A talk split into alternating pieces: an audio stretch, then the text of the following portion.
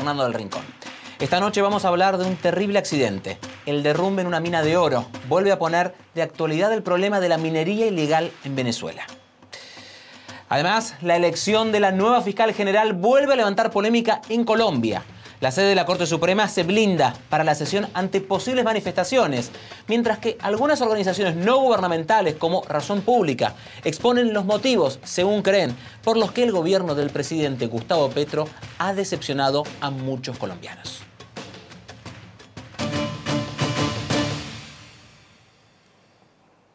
Les pido que a partir de este momento me acompañen utilizando la etiqueta Conclu Minas Ben, numeral Conclu Minas Ben. Recuerden que recibo todos sus comentarios a mi cuenta de ex red social, antes conocida como Twitter, en arroba. Las condiciones en las minas de oro venezolanas, como las de Bulla Loca, en el estado de Bolívar, son infrahumanas, según algunos organismos defensores de los derechos humanos.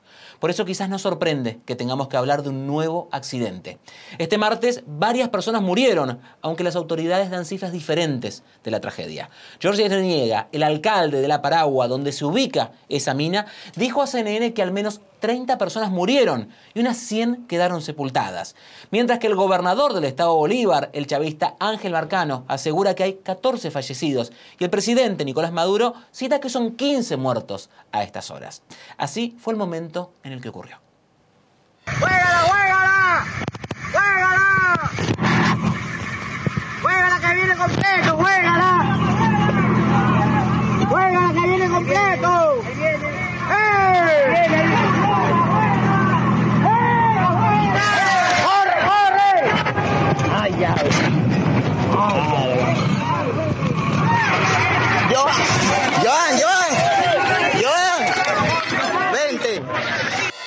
La mina Loca está, como le decía, en el estado Bolívar, en el sureste de Venezuela. Ahí es donde se ubica también el arco minero del Orinoco. Se trata de una vasta extensión de tierra que abarca más de 103.000 kilómetros cuadrados y que se extiende desde Guyana hasta Colombia. El grupo de denuncia SOS Orinoco ha mostrado con imágenes satelitales cómo la extracción minera ilegal en la zona se ha extendido de forma considerable en los últimos tiempos. En el caso concreto de la mina Bulla Loca, denuncian que se expandió más de 80 hectáreas en solo 10 meses. La diferencia en el terreno es más que significativa y completamente visible en las imágenes. La organización también tiene documentado otros casos en los que otras minas de la zona se han expandido 20 hectáreas también en cuestión de meses. CNN pudo hablar con las autoridades locales sobre las tareas de búsqueda y rescate. Manuel Covela, es que estás en Venezuela. ¿Qué te dijeron? Buenas noches. Hola, buenas noches, Iván. Las labores de búsqueda de eh, cuerpos y de heridos eh, continúa porque se dice que eh, siguen personas allí sepultadas luego de ese derrumbe ocurrido en la mina de oro Bulla Loca que ocurrió ayer martes a las 3 de la tarde. Hoy se ha desplegado todo un equipo de, mm, de seguridad de socorro para realizar las labores de búsqueda y de rescate. Todas estas actividades están encabezadas por la gobernación del Estado Bolívar, está allí en el terreno, en la Paragua, donde está ubicada esa mina, que es una mm, localidad cercana a la frontera con Brasil. Está el gobernador del Estado Bolívar, Ángel Marcano, y está allí junto a agentes de seguridad y de socorro para darle atención eh, hospitalaria a los heridos y también para em, desplegar y ejecutar las labores forenses que se tienen que dar debido a los fallecidos. El presidente Nicolás Maduro em, en horas de la noche, hace eh, aproximadamente una hora, dio el último balance sobre fallecidos y esto fue lo que dijo el mandatario Nicolás Maduro. Yo tengo un reporte oficial del gobernador que está en el sitio y le pregunté con una nota de voz que le envié al mediodía. Y él me contesta y me dice, hermano presidente, yo estoy desde la madrugada en el medio Paragua, en la mina ilegal La Bulla Loca, en las labores de rescate y supervisión en el operativo, personalmente, el gobernador obrero Ángel Marcano. Hasta el momento tenemos 15 fallecidos y 11 heridos. Tenemos dos helicópteros en la labor para sacar a los afectados de la mina. Bien, entonces eh, escuchaban al presidente Nicolás Maduro con la cifra de 15 muertos y 11 heridos eh, de, que dejó este hecho que, como había comentado antes, ocurrió ayer. Continúa entonces en este momento las labores de búsqueda porque de acuerdo a información que ofreció el alcalde de La Paragua eh, más temprano a hacer en español. Todavía hay más personas sepultadas. Se dice que entre 70 y 100 personas podrían continuar bajo el lodo, bajo eh, los escombros que eh, dejó ese derrumbe en la zona, Iván. Manuel, esto como bien decías ha ocurrido ayer. ¿Han dicho hasta cuándo van a continuar estas eh, tareas de búsqueda? ¿Hasta cuándo esperan ellos poder encontrar con vida más gente sepultada allí? ¿Ha habido algún tipo de precisión teniendo en cuenta, por ejemplo, las distintas cifras de muertos y heridos que dan las distintas autoridades?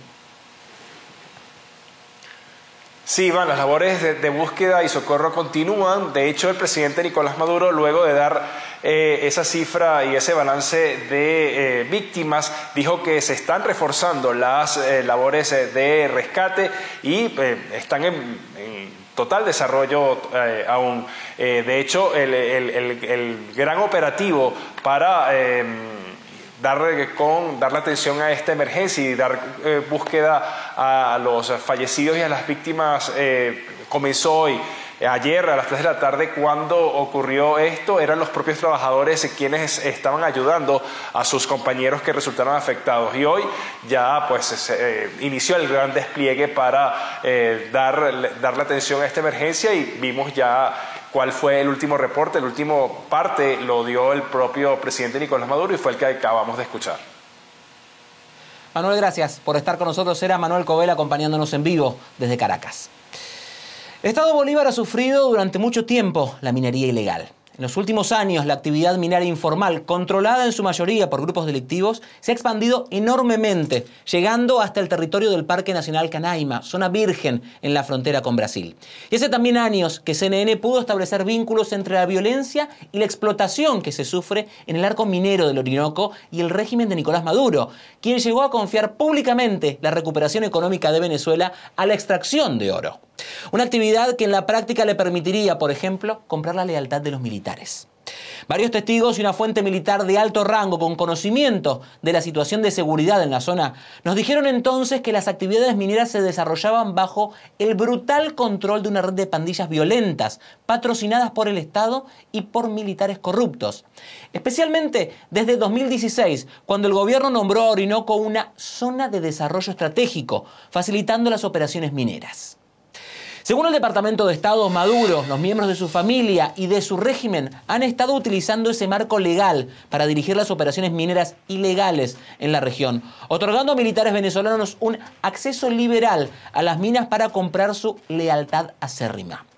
Maduro también encontró en el oro la fuente de financiación que el petróleo ya no le daba. El acuerdo con, de acuerdo con la ONG Inside Crime, Maduro busca aumentar los ingresos del oro, mientras estructuras criminales como el ELN administran la actividad minera y comparten rentas ilícitas con el Estado. La ONG estima que el régimen depende de las ventas de oro, por lo que en medio de los altos precios internacionales buscará reforzar su control sobre el sector durante este 2024. Y públicamente, Maduro ha llamado en varias ocasiones a combatir la minería ilegal. SOS Orinoco denuncia que los resultados del plan Arco Minero han sido catastróficos para la región, sus pueblos y sus ecosistemas, con efectos irreversibles que podrían ir más allá de las fronteras venezolanas. Vamos a hablar de esto con mi próxima invitada.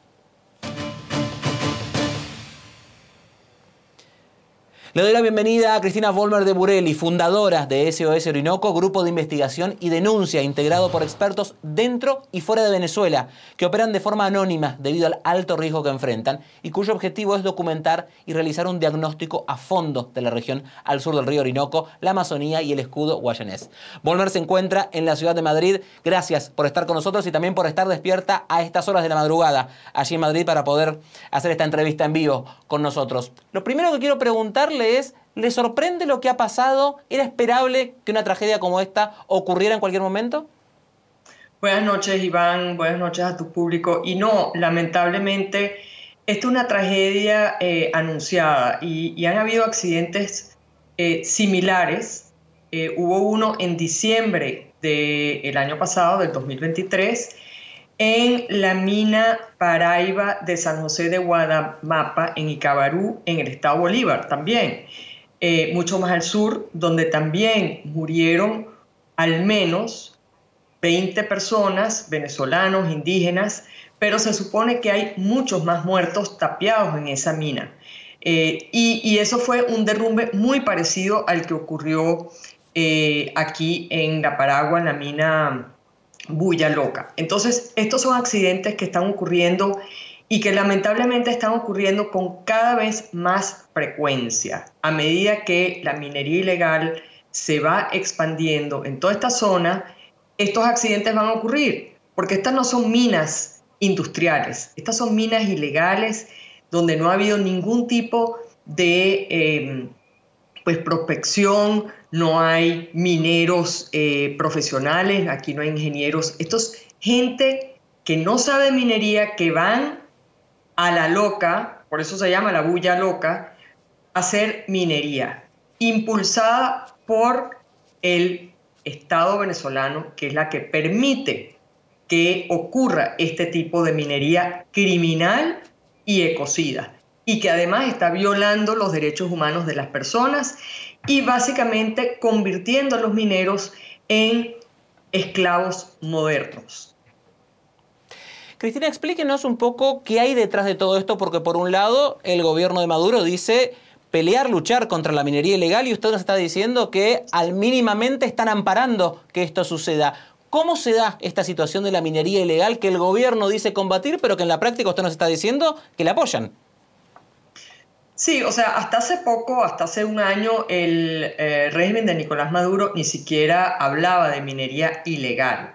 Eh, ahora sí admiten que hay minería ilegal, pero resulta que toda la minería en Venezuela, es básicamente ilegal.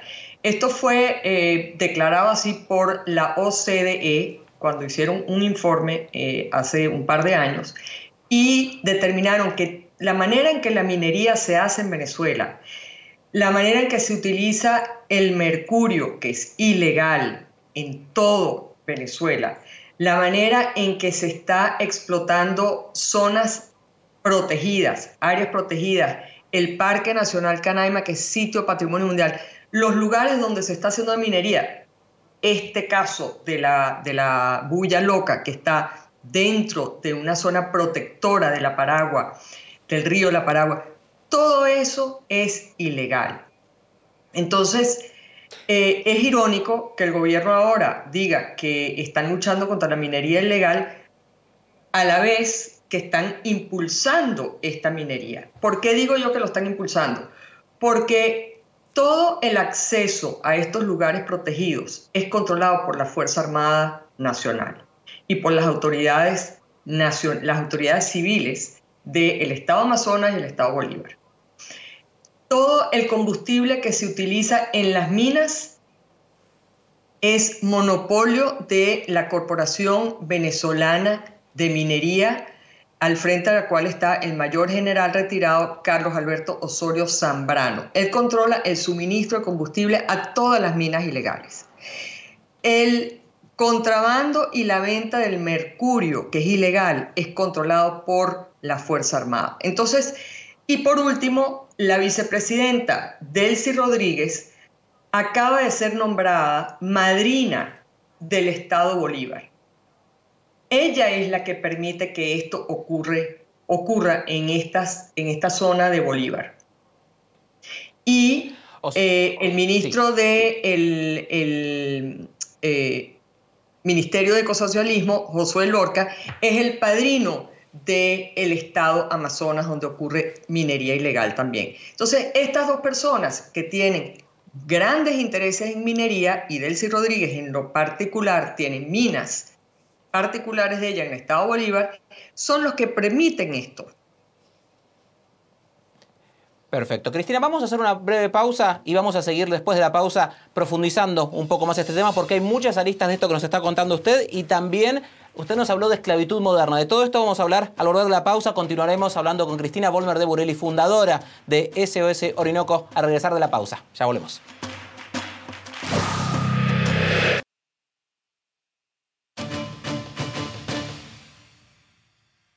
Me llamo Gustavo y tengo 11 años y trabajo desde los 6 años. Y trabajo aluvión y trabajo en los molinos eh, cambiando los helados por tobito. A veces me dan eh, tobitos de material y yo los voy acumulando para después molerlo, que el, el, motor haga su proceso y yo lo recojo en una plancha con azúcar. Y cuando es, es aluvión y es oro, grueso, oro grueso, lo recojo con la batea, pico el material, pico el material y lo lavo en la batea. Se lo doy a mi mamá para que compre comida, a veces me compro algo yo, le compro algo a mis hermanos. Al que acabamos de escuchar es Gustavo, un niño de 11 años que vive en el municipio del Callao, en Venezuela. Desde los 6 años trabaja cambiando helados caseros por contenedores con tierra sacada de las minas. Gustavo acumula la tierra y luego la procesa con la esperanza de encontrar oro. Dice que el oro que recolecta se lo da a su madre para que compre comida. Seguimos con Cristina Volmer de Burelli, fundadora de SOS Orinoco, grupo de investigación y denuncia, decíamos integrado por expertos dentro y fuera de Venezuela que operan de forma anónima debido al alto riesgo que enfrentan y cuyo objetivo es documentar y realizar un diagnóstico a fondo de la región al sur del río Orinoco, la Amazonía y el escudo guayanés. Eh, Cristina, Comencemos hablando de este niño. Usted al principio de la entrevista hablaba de esclavitud moderna en estas minas. ¿A esto se refiere? ¿Cómo se da esa situación? ¿Y por qué el oro termina siendo una moneda de cambio como en el 1800? Tal cual. Eh, lamentablemente, eh, los mineros que están yendo a estas minas en Venezuela, como dijimos, no son mineros profesionales, son personas que están desesperados buscando pues eh, una manera de vivir y de, de ganarse la vida. Y no saben cuando van para allá que se van a convertir en esclavos, en esclavos modernos. ¿Por qué? Porque resulta que la única moneda de cambio, la única moneda que se acepta en toda esta zona de Bolívar y en lugares de Amazonas es el oro. Entonces, si tú eres una madre que tienes que alimentar un hijo y tienes que comprar leche o tienes que comprar harina, pan o arroz o cualquier cosa, solo puedes comprar esto con oro una vez que tú entras a este mundo de la mina. Entonces, es un círculo vicioso. Una vez que te metes ahí, ya no te puedes salir porque es imposible pagar las necesidades básicas de la vida con dinero o moneda, con bolívares o con dólares.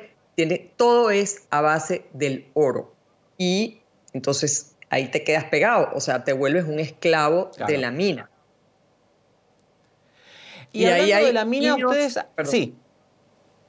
No, la, tragedia, la tragedia es que eh, esto no solo es un ecocidio ambiental, esto es un desastre humano porque son miles de personas que están metidos en este mundo, eh, submundo minero en el sur de Venezuela.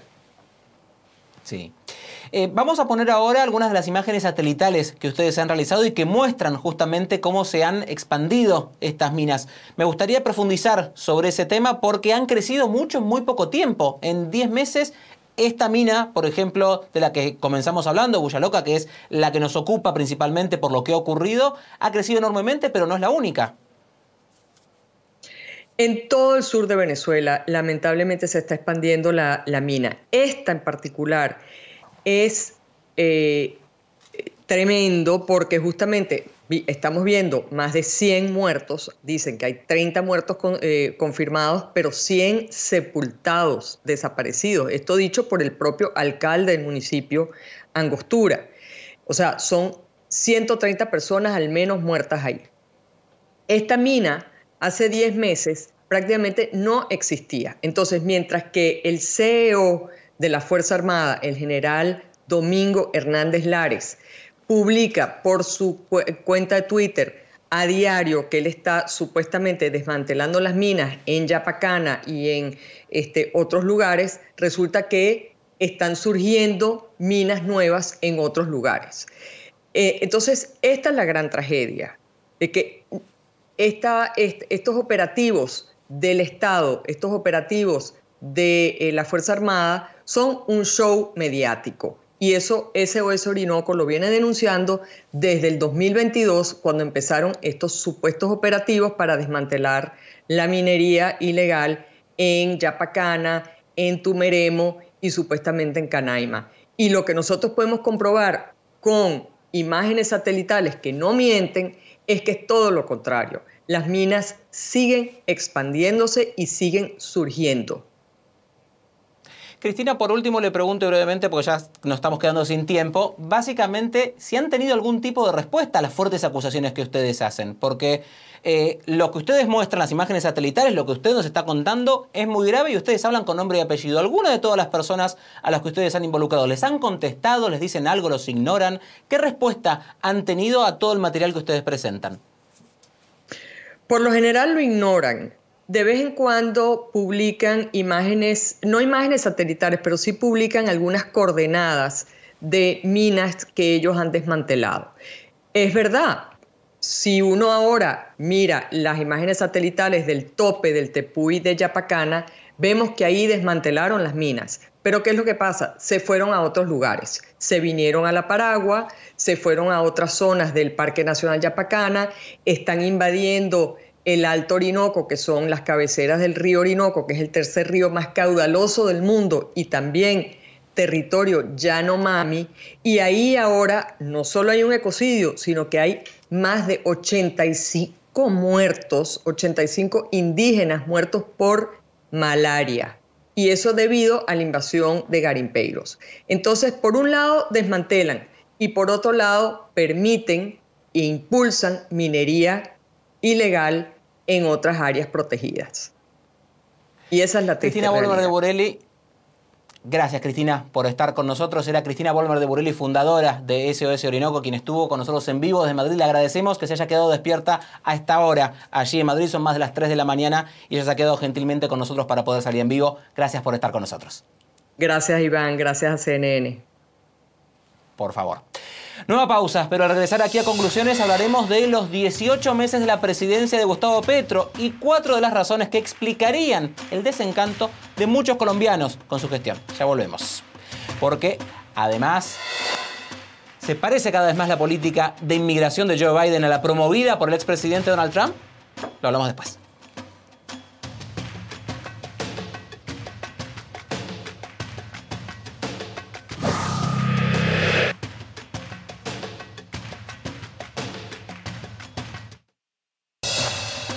Niña de 7 años murió este martes en la Florida cuando se quedó atrapada en un agujero de arena en una playa de la ciudad de Lauderdale by the Sea.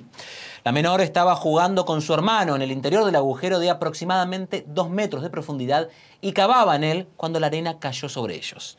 Cuando se percataron de lo ocurrido, los bañistas se apresuraron para desenterrar a los niños con sus propias manos. Según el reporte policial, unas 20 personas buscaban a los pequeños debajo de la arena. El niño de 9 años tuvo que ser hospitalizado y se encuentra estable, mientras que la niña fue declarada muerta en el hospital. Ambos, originarios de Indiana, estaban de vacaciones en la les pido que a partir de este momento me acompañen utilizando la etiqueta Conclu Petro Colombia, numeral Conclu Petro Colombia. Recuerden que como siempre recibo todos sus mensajes y comentarios en mi cuenta de X, red social antes conocida como Twitter, en arroba IvánPZS.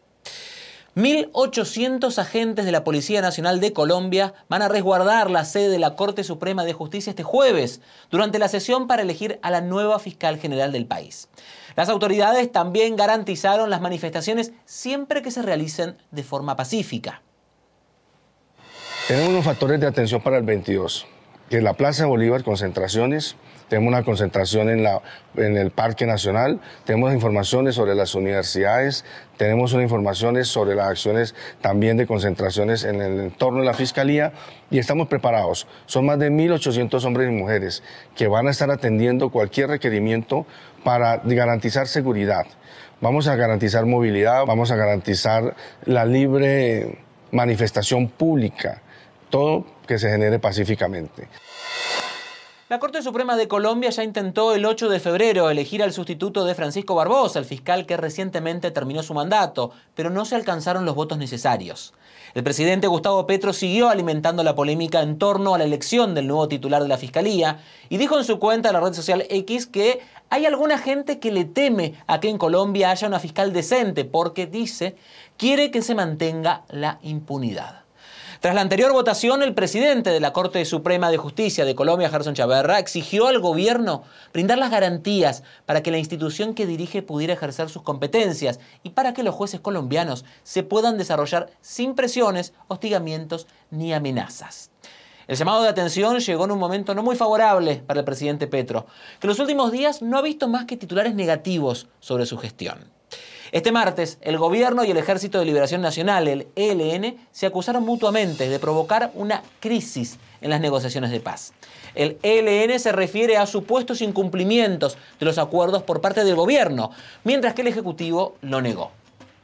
Por otro lado, también este martes Laura Sarabia, ex jefa de gabinete de Petro, fue postulada para dirigir el Departamento Administrativo de la Presidencia de la República, una cartera clave pese a que es investigada por presunto abuso de poder, cosa que ella ha negado.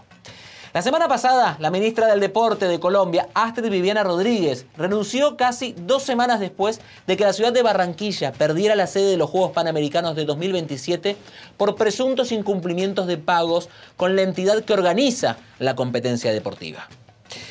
Petro ya cumplió 18 meses en el poder y según la entidad sin ánimo de lucro ni carácter partidista Razón Pública, son esencialmente cuatro las razones que explican por qué su gobierno ha decepcionado a muchos colombianos y ha fallado a la hora de cumplir sus promesas.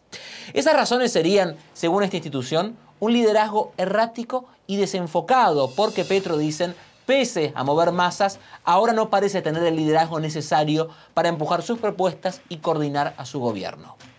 Una agenda volátil e indefinida que busca refundar el país, pero que peca de ambigua e incierta. La tercera razón que dieron, según esta institución, son las peleas innecesarias que desgastaron su capital político. Y por último mencionan el hecho de que gobernar es más que reformar, porque, a juicio de razón pública, el gobierno ha transmitido una imagen de desorden e incapacidad en su gestión. De todo esto vamos a hablar con mi próximo invitado.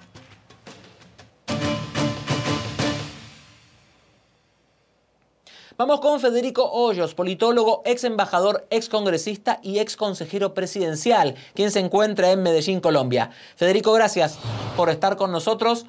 Comencemos con lo último y con lo que va a suceder mañana, que tiene que ver con esta nueva instancia para tratar de definir quién será la fiscal del país. ¿Cree que se llegará finalmente a una nueva elección o que volverá a pasar lo que ya sucedió el 8 de febrero?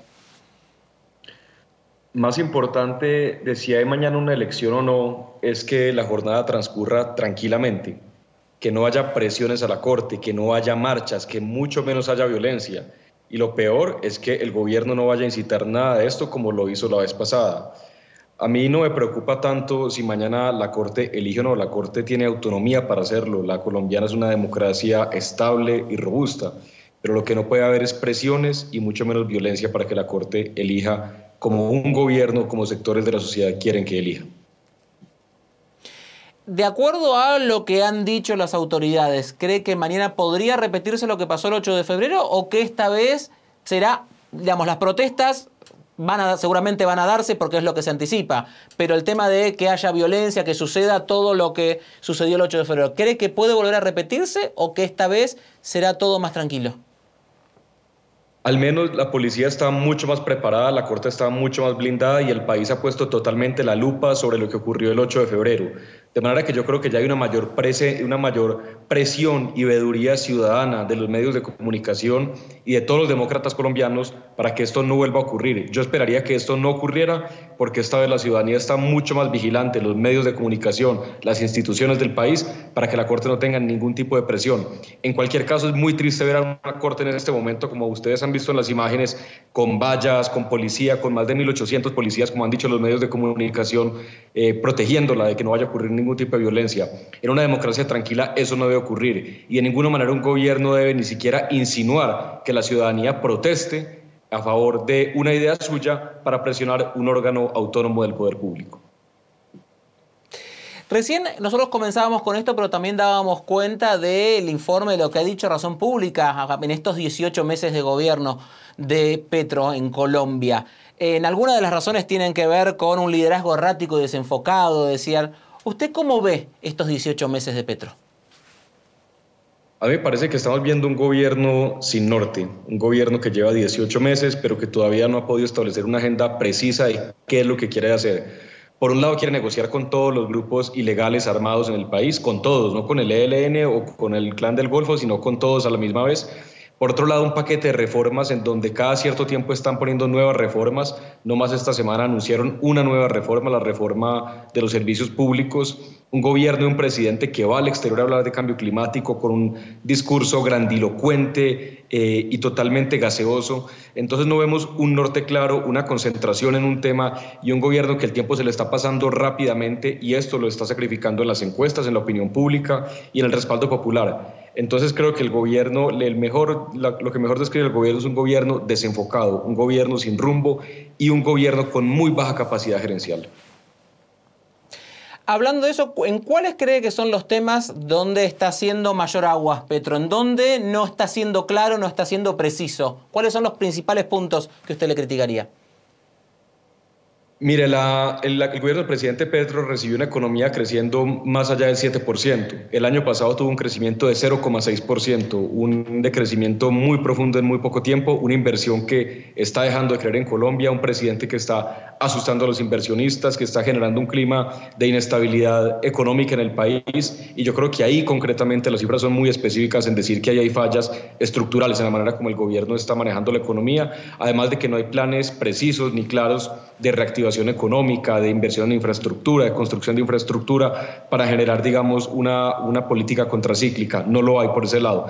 Segundo, las cifras de, de, inseguridad en Colombia lamentablemente están creciendo, secuestros, extorsiones, delincuencia en las ciudades, y vemos un ministro de Defensa ausente y un presidente que poco o nada habla de seguridad. En la economía y en la seguridad están los dos grandes eh, retos del presidente Petro y específicamente las dos debilidades más llamativas de su gobierno. ¿En la presidencia de Petro está sucediendo algo muy distinto a lo que él prometió en campaña? Eh, pensando en estos discursos grandilocuentes de lo que muchos le critican a Petro. ¿Lo que está haciendo es muy distinto de lo que había prometido o es lo mismo pero con menos impulso? El presidente Petro hizo muchas promesas durante su campaña, promesas incumplibles, promesas que se necesitaría un Estado demasiado fuerte, con demasiado dinero para poder cumplir. Entonces no únicamente ha incumplido en cuanto a la superación de la pobreza, hace un momento mencionaba las bajas cifras de crecimiento económico, no se puede superar la pobreza ni llegarle a las comunidades más vulnerables si la economía no crece establemente, si no hay inversión en el país, si no hay inversión en el país, es imposible solucionar la pobreza de otra manera, está fallando en ese sentido, creo que hay una gran decepción. Luego el presidente Petro no habló mucho de seguridad, pero sí habló de negociación y de tener salidas negociadas y encontrar una paz en Colombia. El proceso de paz con el ELN está fracasando y va por muy mal camino. Y la inseguridad, como decía hace un momento, viene creciendo tanto en el campo como en las ciudades. Y tercero, este que es un, es un, gobierno de izquierda, un gobierno, digamos, con una mentalidad un poquito más de subsidios y un poco más de llegar a las comunidades a través de entregas de subsidios directos, está fallando de manera muy importante en este frente al no tener un liderazgo claro en el Departamento de Prosperidad Social, usted ahorita lo mencionaba con la eh, salida de Laura Sarabia de este cargo y la interinidad en este momento, que es el departamento que se encarga de llevar los subsidios y los planes del gobierno a las comunidades más pobres y más vulnerables, también está fallando en este frente. Entonces, en tres frentes le estoy diciendo, el económico, el de subsidios o de ayuda a las comunidades y el de seguridad, claro que hay una ruptura entre lo que el presidente prometió en campaña y lo que está haciendo ahora como gobierno nacional. Por último le pregunto, usted recién mencionaba que Petro es un presidente surgido de la izquierda, el primer presidente de Colombia surgido de la izquierda. ¿Cuán fácil la tiene un presidente surgido de la izquierda en un país que históricamente ha votado a la derecha y que tampoco le ha dado soluciones? Porque tampoco Petro ha asumido una Colombia pujante, digamos, también por algo él ha ganado. Eh, ¿Cuán fácil es para alguien que se corra un poco de lo que, de lo que Colombia ha tenido históricamente, puede, puede eh, funcionar, más allá de sus propios problemas. Digo, ¿la, ¿la tenía fácil Petro? ¿La tarea que venía a realizar era fácil o también era complicada y él quizás no ha sabido realizarla?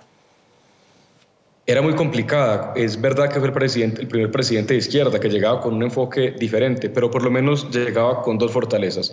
La primera, llegaba con una legitimidad importante, primer presidente de la izquierda con una elección, con una votación importante, llegaba con una importante legitimidad. Y segundo, como mencionaba, llegaba con una, economía creciendo al, más, al 7,3%. Entonces tenía dos temas muy importantes para hacer un buen gobierno. Ahora, la legitimidad del presidente se ha visto seriamente debilitada por los escándalos de financiación de dineros del narcotráfico en su campaña. Hay un proceso abierto en contra de su hijo. El presidente tiene una eh, investigación abierta en la Comisión de Acusaciones del Congreso colombiano, que es el órgano que se encarga de investigar al presidente. Y cada vez hay más revelaciones de que hubo eh, violaciones a los topes electorales, es decir, al dinero que se autoriza para que una campaña eh, sea hecha de la manera como la norma lo dice. Esto ha, digamos, minado seriamente su legitimidad y por lo tanto yo creo que la gobernabilidad, que es decir, la capacidad de hacer, se ha disminuido. Y segundo, ese crecimiento económico con el que el país eh, venía, más del 7%, 7,3% para ser preciso, se ha venido disminuyendo notablemente. Este 7,3% pudo haber sido utilizado para seguir impulsando el crecimiento económico, haber sido un gobierno de izquierda que hubiera generado más empleo, más inversión, con una priorización de inversión en los, sectores más pobres de la, de la, sociedad. No ha hecho ni lo uno ni lo otro y está fallando en ambos frentes. Entonces no la tenía fácil, pero sí tenía dos grandes razones para ser exitoso a su favor. Sí. Federico Hoyos, gracias por estar con nosotros. Eh, conversaba con nosotros el politólogo, ex embajador, ex congresista y también ex consejero presidencial, quien se encontraba en Medellín, Colombia, con nosotros. Gracias por estar con nosotros. Nueva pausa aquí en conclusiones y después hablaremos del presidente Joe Biden que está considerando una acción ejecutiva que limitaría las posibilidades de los migrantes para pedir asilo en la frontera con México.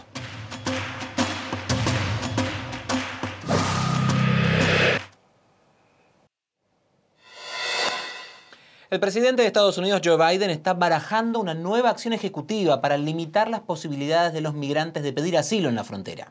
La iniciativa se parecería a las acciones tomadas por su antecesor en el cargo, hablamos de Donald Trump, y se espera que desate la ira entre los defensores de los derechos de los migrantes, como nos reporta Ione Molinares desde Washington.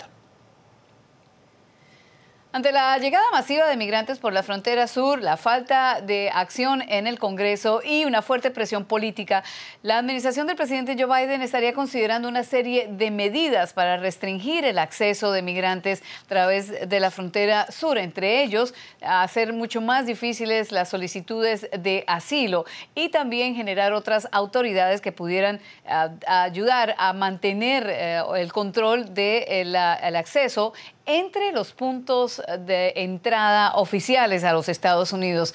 Esto hace parte de una serie de medidas que se están considerando muy parecidas a un acuerdo en el Senado eh, de hace varias semanas, pero que no vio la luz del día en la Cámara de Representantes. Este acuerdo era parte de una solicitud mucho más amplia de la Casa Blanca de seguridad nacional que incluía ayuda para eh, eh, Ucrania, Israel, Taiwán y otras medidas de prioridad para la Casa Blanca. Y sin embargo, este acuerdo de seguridad fronteriza que terminó siendo más de los 14 mil millones de dólares que había solicitado inicialmente la Casa Blanca, no fue aceptado por la Cámara de Representantes. Ante esta falta de acción, pues la Casa Blanca está utilizando estas medidas que además pudieran incluso entre el debate que eh, dentro de la administración pudiera también eh, explorarse la posibilidad de declarar seguridad o emergencia nacional para poder utilizar más fondos eh, y poder controlar la situación en la frontera. Es algo que a la Casa Blanca le ha costado mucho trabajo y que los votantes una y otra vez han mostrado en diferentes encuestas que mm, están responsabilizando a Joe Biden por la situación en la frontera. Así que con todas estas medidas lo que hace la Casa Blanca ahora es tratar de eh, buscar otra, eh, una solución a eh, esta llegada masiva de migrantes. Sin embargo, será algo difícil para la Casa Blanca sabiendo que grupos pro inmigrantes, también algunas organizaciones no gubernamentales estarán obviamente haciéndole fuerte presión para al presidente criticando estas medidas que pudieran ser ah, anunciadas en los próximos días. La, la intención de la Casa Blanca obviamente es tener un poco más de control en plena campaña electoral cuando el tema de migración está en la mente de los votantes como uno de los más importantes a la hora de ir a las urnas. Yona Molinares, CNN, Washington.